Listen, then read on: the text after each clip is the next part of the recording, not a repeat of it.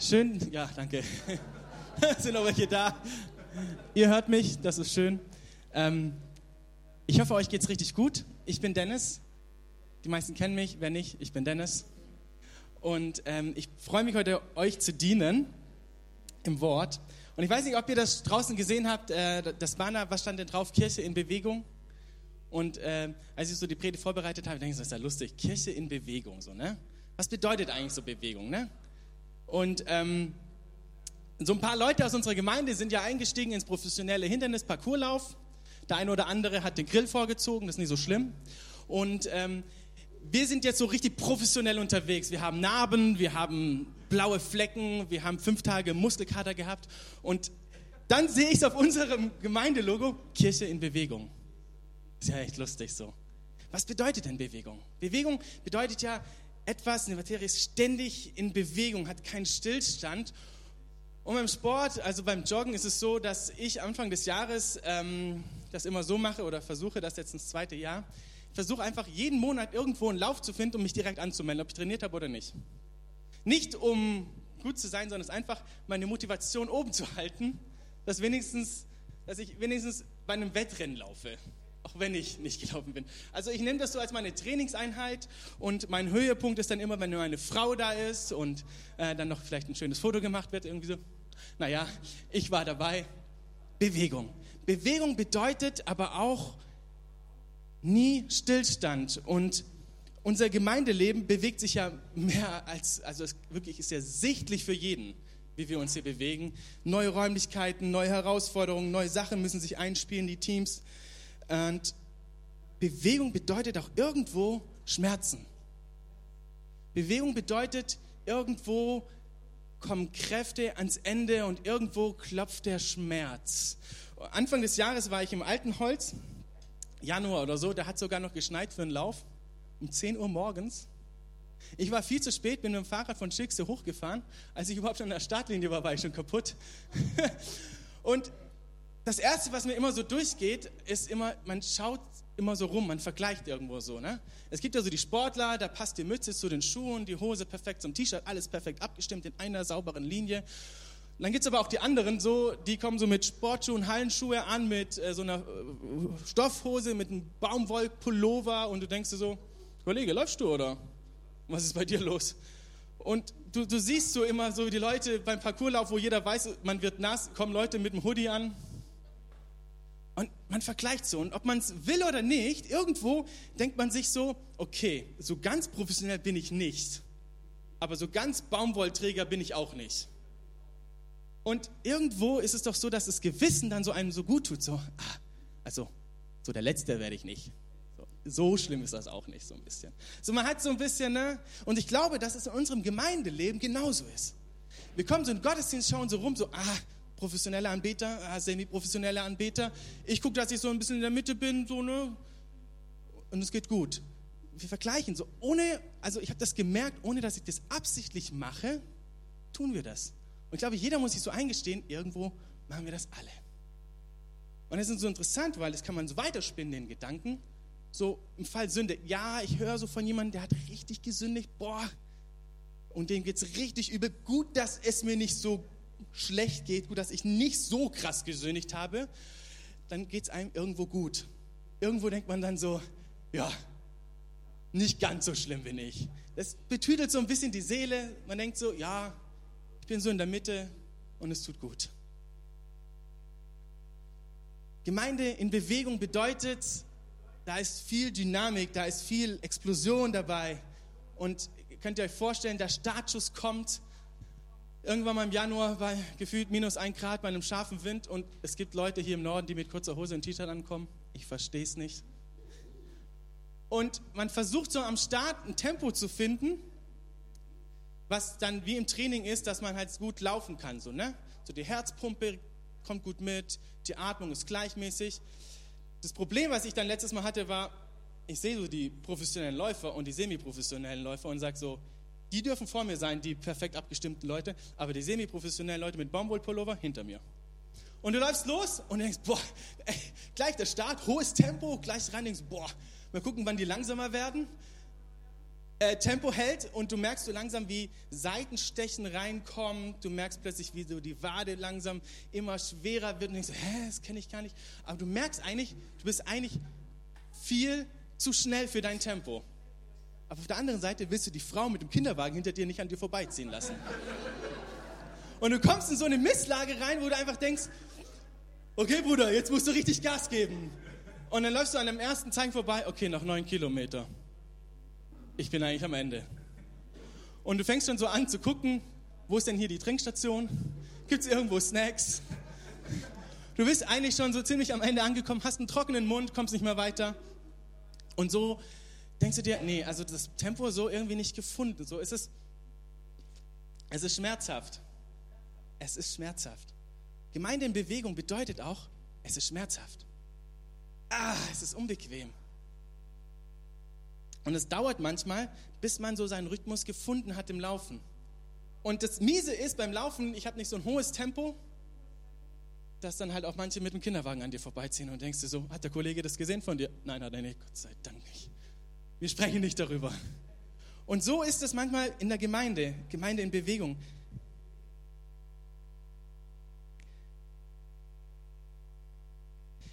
Manchmal kommt man hier in Gottesdienst rein und du kannst es in den Leuten schon sehen, da ist so ein richtiges Verlangen nach Gott.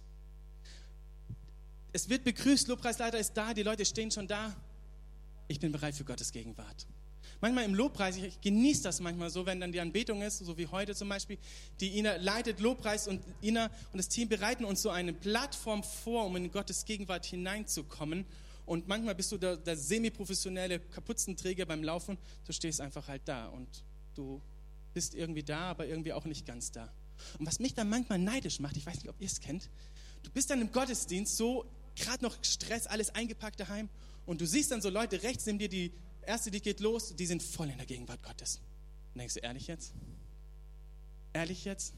Du siehst es, dass die Herrlichkeit da ist, die Gegenwart da ist, aber hä? irgendwie komme ich nicht rein. Kennt ihr das? Nein? Bin ich heute der einzige Sünder?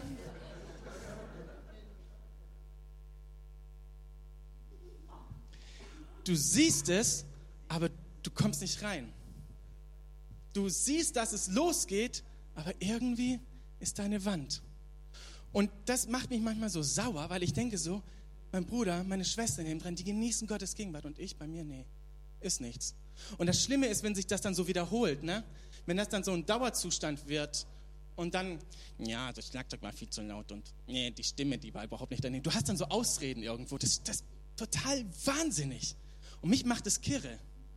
Und es trocknet meine Seele aus. Und ich merke, ich werde geistlich so einer Kratzbürste.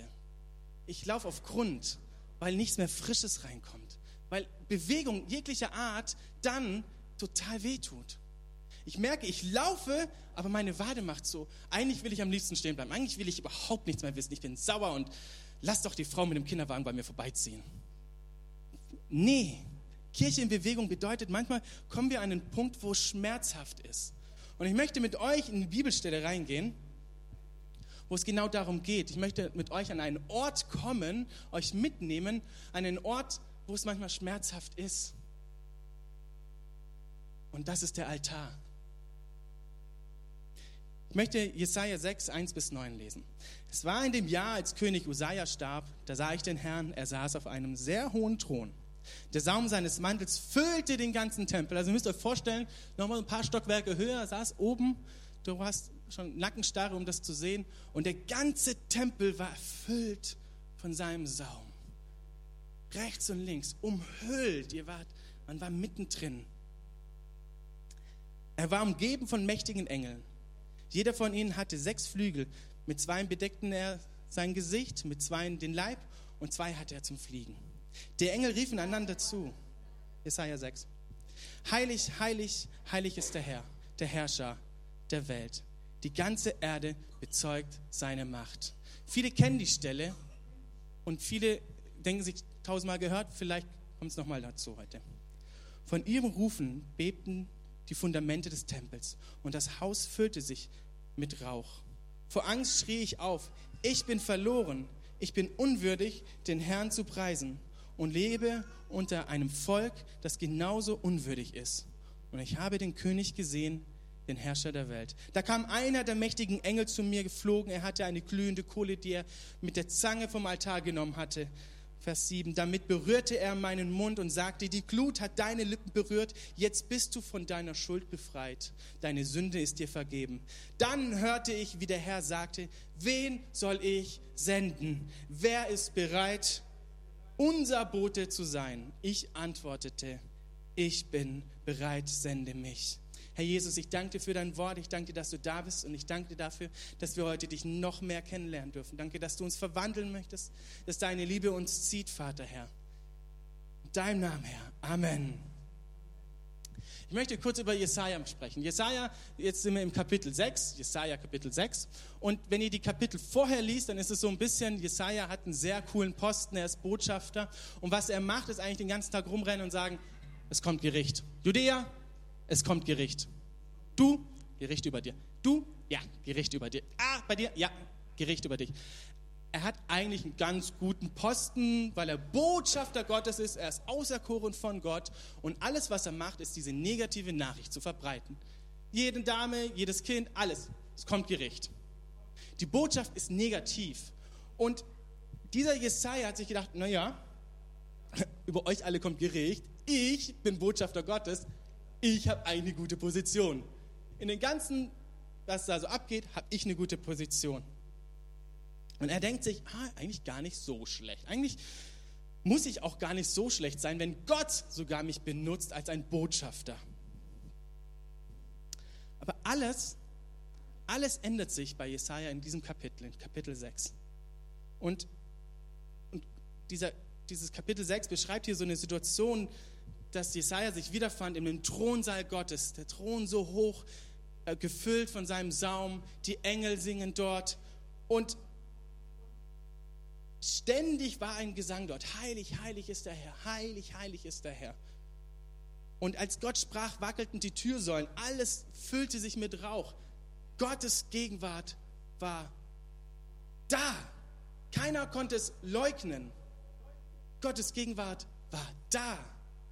Es gab keine Ausrede mehr, warum Gottes Gegenwart nicht da war, denn es war da.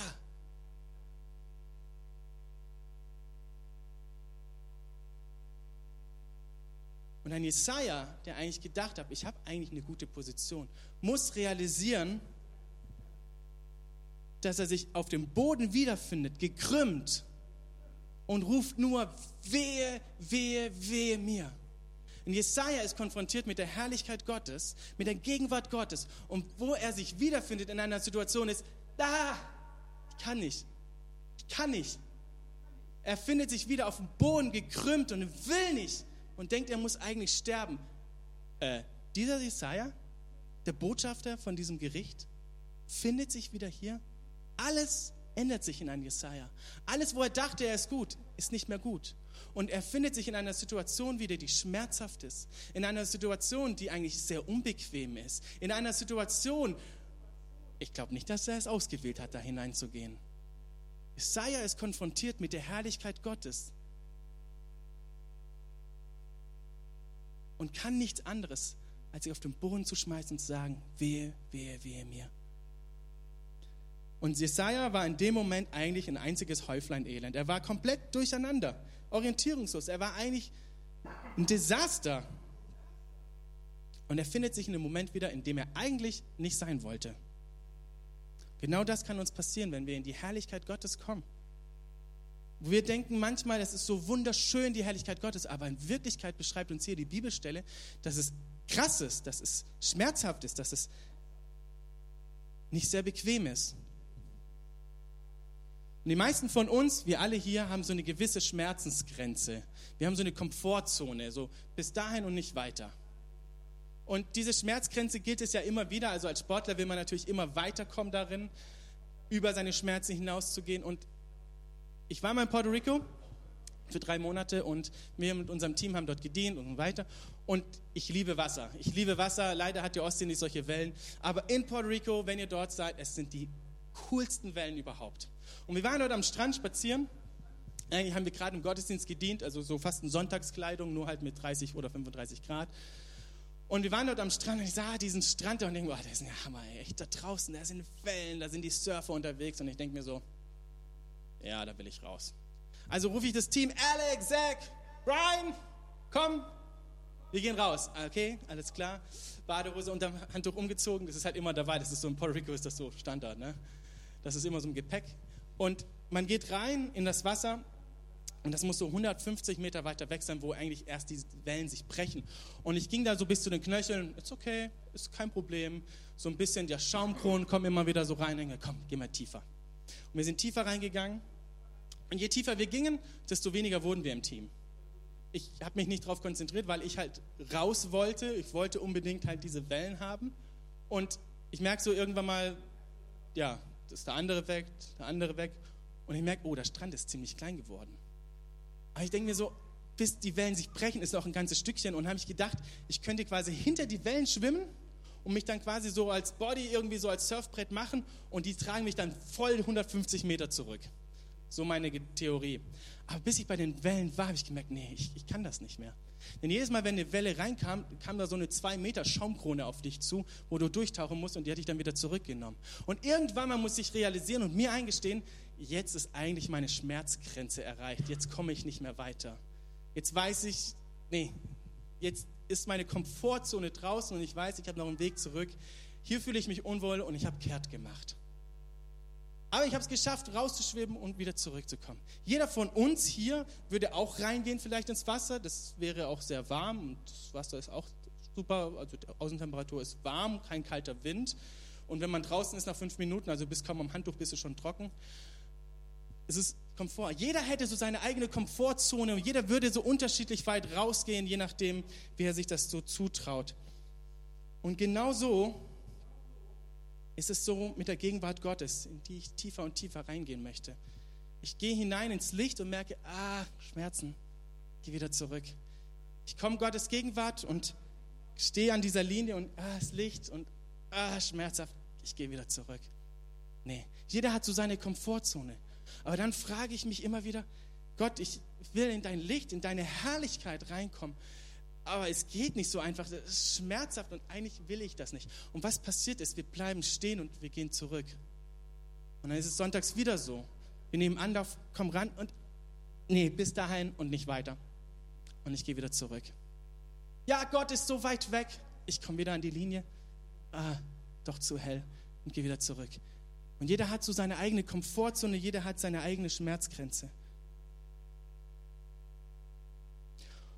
Und das, was Jesaja hier beschreibt, ist, dass seine Schmerzgrenze voll ausgeschöpft war. Er findet sich in dieser Herrlichkeit Gottes wieder und kann nicht anders, als zusammenzusacken und zu sagen, Gott, ich kann nicht, ich kann nicht, ich will nicht, wehe mir.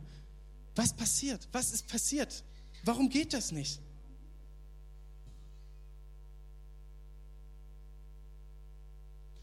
Jesaja konnte nicht in der Gegenwart Gottes stehen bleiben, weil etwas ihn getrennt hat.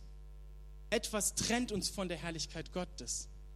Und was passiert ist, wenn ich in die Herrlichkeit Gottes trete, ein Resultat von seiner Gegenwart ist, dass meine Sünde offengelegt wird. Meine Sünde wird enthüllt. In dem Moment sehe ich nämlich, ah, ich bin sündig, ich muss wieder zurück, ist schmerzhaft. Ich komme wieder in die Herrlichkeit Gottes und merke, oh, doch nicht so gut. Ich gehe wieder zurück. Sünde hindert mich, in die Gegenwart Gottes zu kommen. Sünde ist, Sünde und Herrlichkeit Gottes können nicht koexistieren. Sie können nicht nebeneinander existieren. Ein Raum, wo Licht ist, kann nicht dunkel sein. Dunkelheit weicht, wenn das Licht weg ist. Und die Definition von Dunkelheit ist, dass Licht nicht da ist. Also kommen wir zum Punkt. Gottes Gegenwart ist eine gefährliche Sache. Gottes Gegenwart ist eine gefährliche Sache. Ihr kennt Moses? Wir kennen alle Moses. Moses auch genannt Freund Gottes. Und Moses war dicke mit Gott und hatte einen Wunsch gehabt. Und er hat gesagt, Gott, ich möchte dich sehen. Wie? Ich will dich sehen von Angesicht zu Angesicht. Und was hat Gott gemacht? Und er hat gesagt, ja, du bist mein Freund, wir sind zusammen, ich möchte dir eigentlich diesen Wunsch erfüllen. Aber wenn du es machen würdest, würdest du sterben. Es geht nicht. Also was hat Gott Moses gesagt? Er hat gesagt, pass auf, wir machen das so, du darfst mich sehen, aber du versteckst dich hinter diesem Felsen und du machst deine Augen zu und ich werde um dich herum kommen mit meiner Herrlichkeit und wenn ich weiter weg bin am Horizont, dann darfst du deine Augen öffnen, da darfst du noch das Nachglitzern sehen von meiner Herrlichkeit, dann darfst du noch meinen Schweif sehen meiner Gegenwart. Alles andere würde nicht funktionieren. Also was hat Moses gemacht? Moses ging hinter diesen Felsen, hat seine Augen zugemacht. Gott kam mit seiner Herrlichkeit um Mose herum, zog an ihm vorbei und Mose durfte am Schluss die Herrlichkeit sehen. Geht es uns nicht manchmal auch so? Wir sind im Gottesdienst und wir sehen am Horizont die Herrlichkeit Gottes, aber wir können nicht. Es geht nicht. Es trennt mich. Und manchmal haben wir so eine Blockade da. Ich komme nicht in die Gegenwart Gottes rein.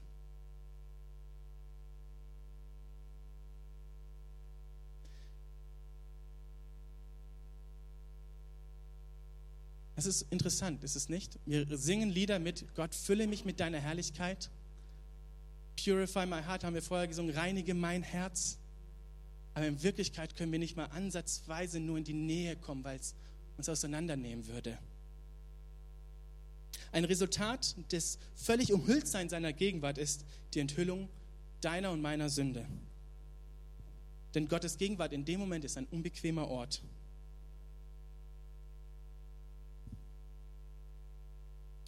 Als Adam und Eva gesündigt haben, da mussten sie aus dem Garten Eden gehen, weil Gott, das Gegenwart, konnte nicht koexistieren zur Sünde. Und es ist nicht so, dass Gott gesagt hat, jetzt habt ihr gesündigt, vorbei, aus, ihr müsst gehen, sondern er hat gesagt, ihr müsst gehen, damit ihr überhaupt nur weiterleben könnt. Es geht nicht. Ich habe keinen anderen Weg, euch, als euch aus dem Garten Eden rauszuschmeißen, damit ihr überhaupt noch existieren könnt. Denn meine Gegenwart mit eurer Sünde, das funktioniert nicht. Ihr seid platt, so wie ein Jesaja vor Gottes Thron. Ihr seid platt, ihr könnt nicht mehr. Wehe, wehe, wehe, mir hat Jesaja gerufen. Und sogar Jesus, Jesus hing am Kreuz und es gab diesen Moment dort, wo seine Sünde, wo deine Sünde, wo meine Sünde auf seinen Schultern lastete. Und was machte Gott? Gott konnte nicht er musste sich abwenden von seinem eigenen Sohn. Er musste sich abwenden von seinem eigenen Sohn. Sünde und die Gegenwart Gottes können nicht nebeneinander existieren. Was passiert denn in dem Moment, wenn ich in die Gegenwart Gottes komme? Ich weiß nicht, letzte Woche ist es mir so passiert. Ich habe so ein weißes Nike-T-Shirt, das ist richtig weiß, es ist noch weiß.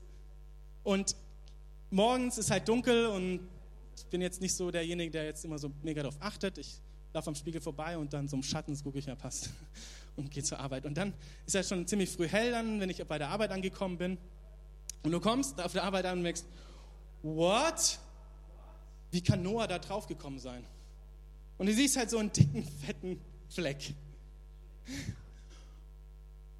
Im Sonnenschein, wenn Licht da ist. Und ich habe gedacht, morgens, Mensch, seh, das sieht gut aus, Kombi, das hat meine Frau gezeigt, die und die Sachen darf ich tragen, das ist, passt zusammen, alles richtig gemacht.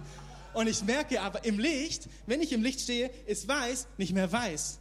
Und denke mir, was ist da für ein Fleck? Oh, was ist denn da für ein Fleck? Und kennt ihr das? Er entdeckt Löcher. Da ist ein Loch. Und ihr habt eigentlich gedacht, ich habe gedacht, das ist eigentlich ein weißes T-Shirt. Aber eigentlich ist es gar nicht mehr so weiß. Im Licht erkenne ich plötzlich, so weiß bin ich eigentlich gar nicht. Wenn ich laufe und in Bewegungen bin, merke ich, so gut kann ich gar nicht laufen. Wenn ich im Licht bin, enthüllt sich meine Sünde.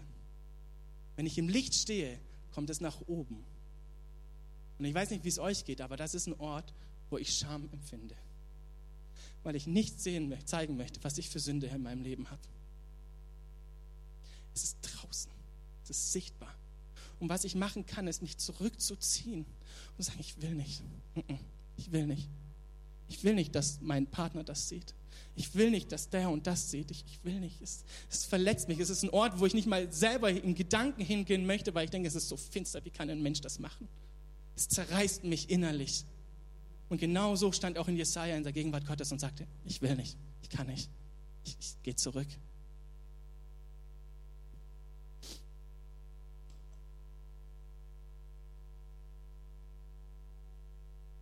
Wenn ich in Gottes Gegenwart komme, dann sehe ich, wie dreckig ich eigentlich bin.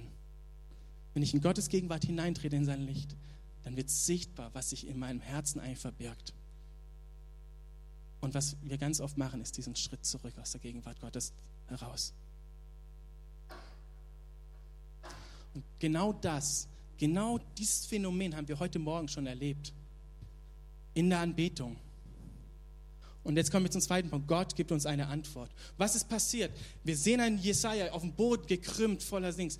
Und es kommt ein Engel mit einem glühenden Kohlestück, berührt seine Lippen. Und in diesem Moment, wo er berührt wird, sagt es, deine Sünden sind dir vergeben, deine Schuld ist weg.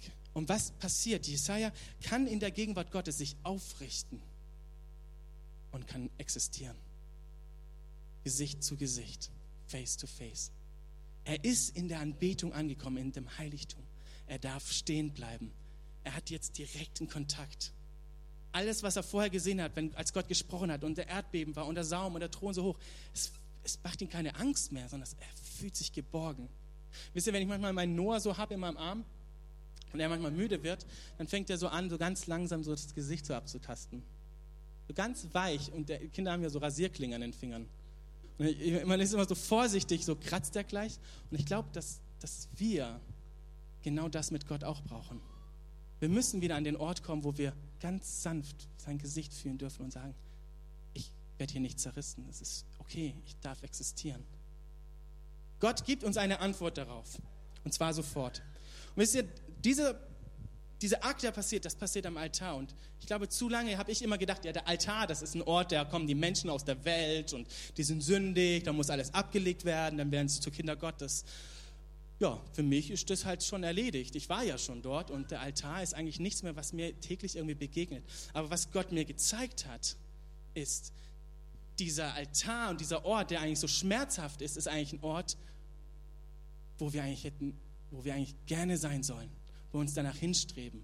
Ich habe manchmal echt Angst, vor Gottes Altar zu kommen und sagen, ja Gott, ich habe schon wieder versagt und es ist schon wieder passiert und eigentlich ist es ein schmerzhafter Ort, aber was Gott gemacht hat in seiner Schönheit, er hat diesen Ort verwandelt zu dem schönsten Ort der Welt. Und es ist noch die Zeit, zum Altar zu kommen und täglich hinzugehen in meinem Leben und zu sagen, Gott, ja, hier bin ich, vergib mir. Hilf mir, dir näher zu kommen. Und was passiert, wenn wir das täglich machen? Was passiert, wenn wir das heute wahrnehmen? Ich mache diesen Schritt vor Gottes Herrlichkeit. Ich gehe, muss stehen bleiben, weil ich realisiere, das Licht ist zu hell, die Herrlichkeit ist zu krass.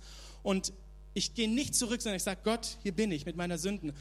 Die Gegenwart Gottes, ein Resultat daraus ist, meine Sünden kommen nach oben. Und was kann ich einfach machen? Ich sage, Gott, nimm meine Sünden, kümmere du dich darum. Okay, und bleib stehen. Und dann kommst du wieder vor den Altar Gottes. Diesmal kannst du zwei Schritte weitergehen. Du bleibst stehen und merkst, schon wieder hat sich Sünde offenbart. Wieder ist etwas, was der Heilige Geist mir gezeigt hat. Ich komme vor den Thron Gottes und lasse es dort liegen. Und wieder kann ich einen Schritt weitergehen. Und dann komme ich morgens wieder zu Gottes Altar und trete. Und was passiert ist, automatisch, ohne dass ich irgendetwas tue, ohne dass ich mich anstrenge, Gebetsfloskeln sehe, ich komme Gott näher. Ich komme Gott näher.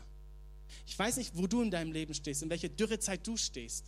Vielleicht denkst du dir, Dennis, Kollege, da hinten im Abstellraum bin ich gerade im Moment. Komm in die Gegenwart Gottes. Geh nicht zurück.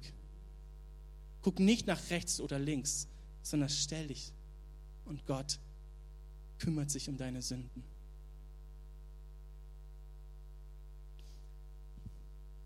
Wisst ihr, wir Christen oder auch Nicht-Christen, unser Weg beginnt immer am Altar. Wenn du morgens aufstehst, unser Weg beginnt am Altar. Und was am Altar ist, ist Buße. Und ich finde das so schön, weil das hat mir jetzt so die Vorbereitung gezeigt.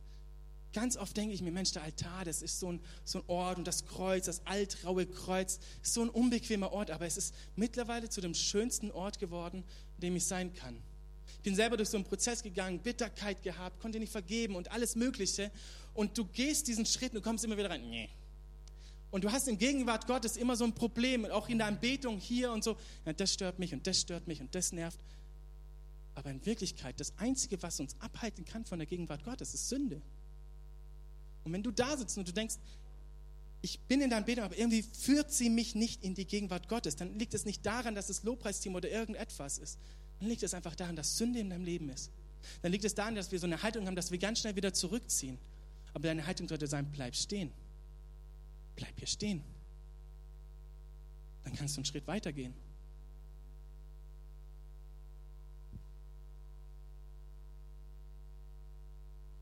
Ein letzter Punkt ist, das Resultat seiner Gegenwart, das Resultat der Gegenwart Gottes ist, dass es etwas hervorbringt. Deine Berufung. Diesen Prozess, mich Gott anzunähern, bringt mich an einen gewissen Punkt. Und das ist meine Berufung. Schau mal, was Jesaja war. Jesaja haben wir gerade gelesen.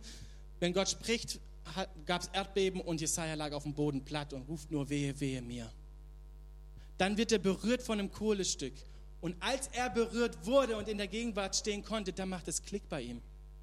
Da war eine Stimme, die rufte, wen soll ich senden? Wen sollen wir senden? Und Jesaja kapiert, I can do it. Ich bin schon mal da, also kann ich es auch gleich machen. Jetzt, wo ich schon angekommen bin. So einfach. Wenn ich in diesem Prozess, in dieser Nachfolge bin und Gott ruft, wen soll ich senden, dann sind dir die Augen geöffnet zu sagen, ich bin's. Ich bin schon mal da, ich, ich mache das. Und Jesaja sagt, hier bin ich, ich, nimm mich, sende mich.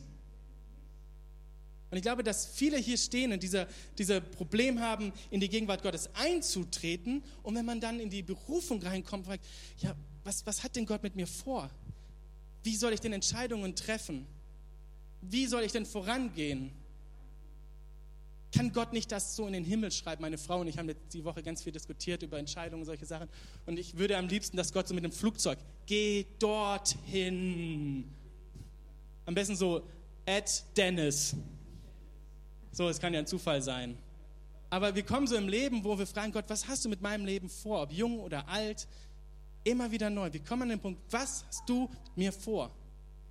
Wie soll ich meine Entscheidungen treffen? Soll ich das Haus kaufen oder nicht? Wie soll ich mit meinen Finanzen umgehen? Wie kann ich dich ausrichten? Was soll ich studieren? Deine Berufung findest du an Altar in seiner Gegenwart. Und wenn du wissen willst, wie du dahin kommst, wie du eine Antwort bekommst, dann beginnt dein Weg am Altar. Dann beginnt dein Weg auf den Knien. Zu sagen, Gott, hier bin ich. Mal wieder. Und dann richtet Gott dich auf. Nicht du musst dich aufrichten. Gott richtet dich auf. Seine Gnade ist genug. Und er sagte, ja, du hast gesündigt. Lass es doch mein Problem sein. Gnade ist genug da. Kennt ihr das? Man, man stockt manchmal geistlich an so einem gewissen Punkt. Man kommt immer wieder in den Gottesdienst und steht immer wieder an dem gleichen Punkt. Weil ich immer wieder denke, ich habe diese Sünde, diese Gewohnheit immer noch nicht überwunden. Noch immer mache ich das und ich komme nicht weiter. Aber dieses Denken muss aufhören. Denn dieses Denken muss sein, ich werde es niemals in den Griff bekommen aber Jesus. Aber mein Jesus. Warum gehen wir Gottes Business nicht in die Hand von Gott und kümmern uns unser, um unser Business hier auf Erden? Wenn wir als Gemeinde an den Punkt hinkommen, zu sagen, das ist der Altar, da wollen wir hin, da wollen wir gerne sein. Das soll ein Ort sein, wo schmerzhaft ist, aber zu sagen, auch wenn schmerzhaft ist, hier ist das Kohlestück. Jesus hat für dich den Preis gezahlt. Hier ist es, nimm es, schnell. Und dann kannst du aufblicken und deinen Blick erheben und du siehst deine Berufung. Du findest deinen Platz.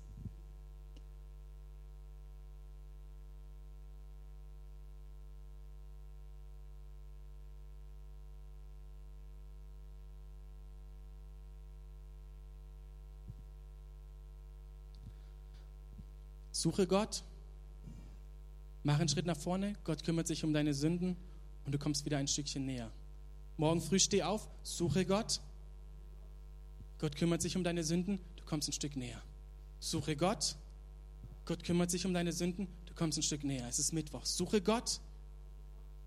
Gott kümmert sich um deine Sünden, du kommst Gott wieder ein Stückchen näher. Suche Gott. Gott kümmert sich um deine Sünden und du bist in seiner Gegenwart.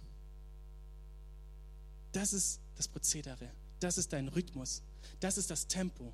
Das ist, wo dein Herzschlag synchron ist mit der Liebe Gottes. Das ist, wenn deine Atmung genau gleich ist mit der Atmung Gottes. Das ist, wenn du, wenn du merkst, deine Beine laufen von selbst.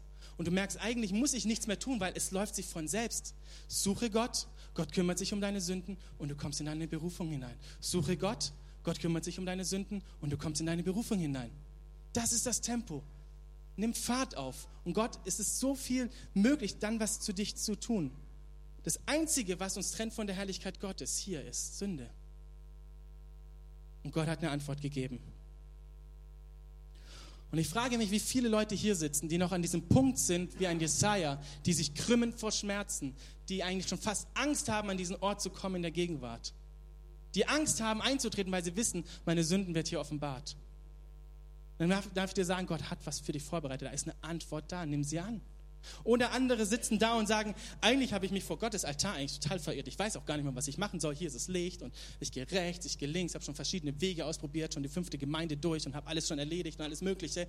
Suche Gott und bleib mal stehen. Guck auf dich und du wirst sehen, es ist unschön, aber es ist so eine schöne Sache, wenn Gott vergibt. Und was passiert, wenn eine Gemeinde sich aufmacht, Gott sucht, Gott kommt mit seinem Heiligen Geist und uns die Sünde überführt und Gott uns eine Berufung schenkt, dir eine Berufung schenkt. Hier sitzen so viele Leute da, die eine Berufung haben, die Berufung für Leiterschaft haben, die Berufung haben, noch tiefer in Gottes Gegenwart zu sein. Da sind Gaben da. Gott hat Berufung vorbereitet für uns. Kirche in Bewegung. Aber das bedeutet, dass wir als Gemeinde uns aufmachen müssen an diesen Ort, wo es schmerzhaft ist, wo wir nicht zurückstecken, um durchzugehen. Als ich letzte Woche, und damit komme ich zum Schluss, haben wir so einen Matschlauf gemacht, diesen Hindernisparcours. Und das, was uns angetrieben hat, waren wir selbst. Es war so cool. Das war so cool zu sehen. Da kommt so eine Wand und das machen wir dann so gemeinsam und, und wir gehen zusammen.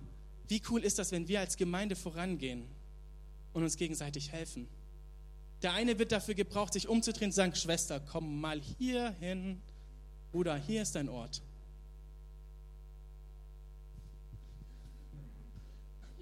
Schwester, Bruder. ja, ich weiß. Ich möchte mit euch zum Abschluss kommen. In Offenbarung Kapitel 4, da lesen wir die gleiche Situation, die wir auch haben, die wir gerade gelesen haben in Vers 8. Dort lesen wir wieder von dem Thronsaal Gottes. Dort lesen wir wieder von diesen Seraphinen, dort lesen wir von den Engeln mit den sechs Flügeln, dort lesen wir wieder, wenn Gott spricht und alles Mögliche. Aber ein Detail fehlt in dieser Geschichte. Ein Detail fehlt. Weil wenn wir chronologisch gehen, wo diese Geschichte hinpasst, Offenbarung 4, dann ist es nach dem Gericht. Eine Sache fehlt nämlich da, der Altar. Der Altar fehlt. Der Altar ist nicht mehr. Es kommt der Tag, an dem uns dieser Zugang zu Gottes Gegenwart eines Tages verwehrt bleibt, weil der Altar nicht mehr da ist. Dann ist der Zeitpunkt gekommen, wo es vorbei ist. Und ich weiß, dass die Bibel keinen Stress macht, aber in einer Sache macht sie Stress. Und sagt, eile, eile und rette deine Seele. Eines Tages kommt der Tag, wo, die, wo der Altar nicht mehr da ist. Und deshalb lasst uns als Gemeinde aufstehen und sagen, der Altar soll Mittelpunkt sein. Der Altar soll Mittelpunkt sein. Hier soll das Leben sein.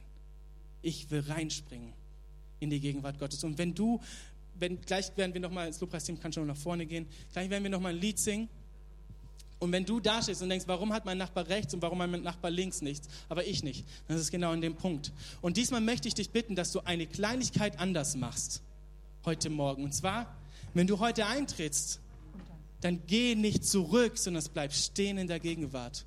Genieße seine Gegenwart und lass dich reinwaschen von Gott.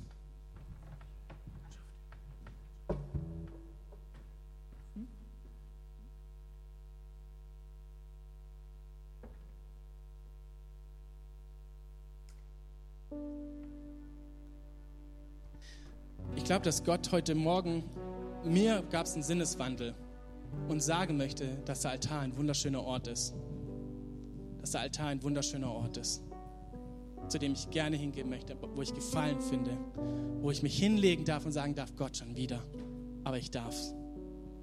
Und Gnade kommt und nimmt mich an, berührt mich, richtet meinen Blick auf zu Gott.